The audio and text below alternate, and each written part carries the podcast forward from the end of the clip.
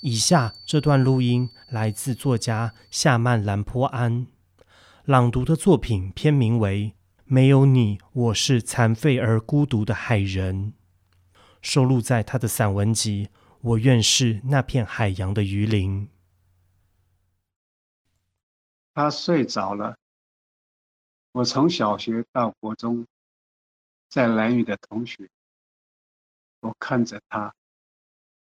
她变美了，我心里想，在心海深处，忽然感受，她有慈母的气，散发慈家的嫩息。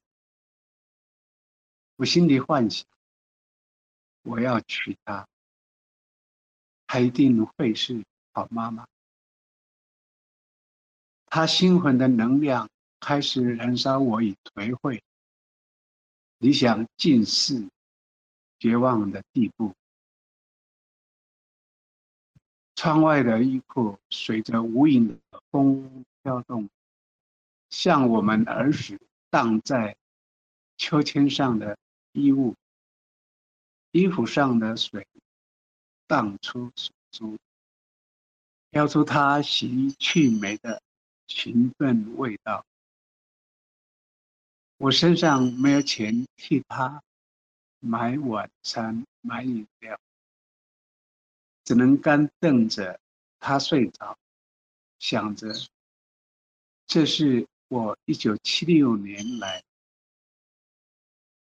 来到台北租屋的房间最最干净的一次，让我闻出了幸福的温馨。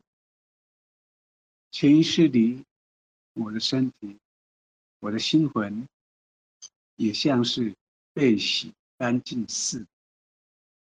但在我沉浸沉思的时候，我却忘了跟他说声谢谢，或是辛苦你了。如今，即使我们共同生活了三十几年。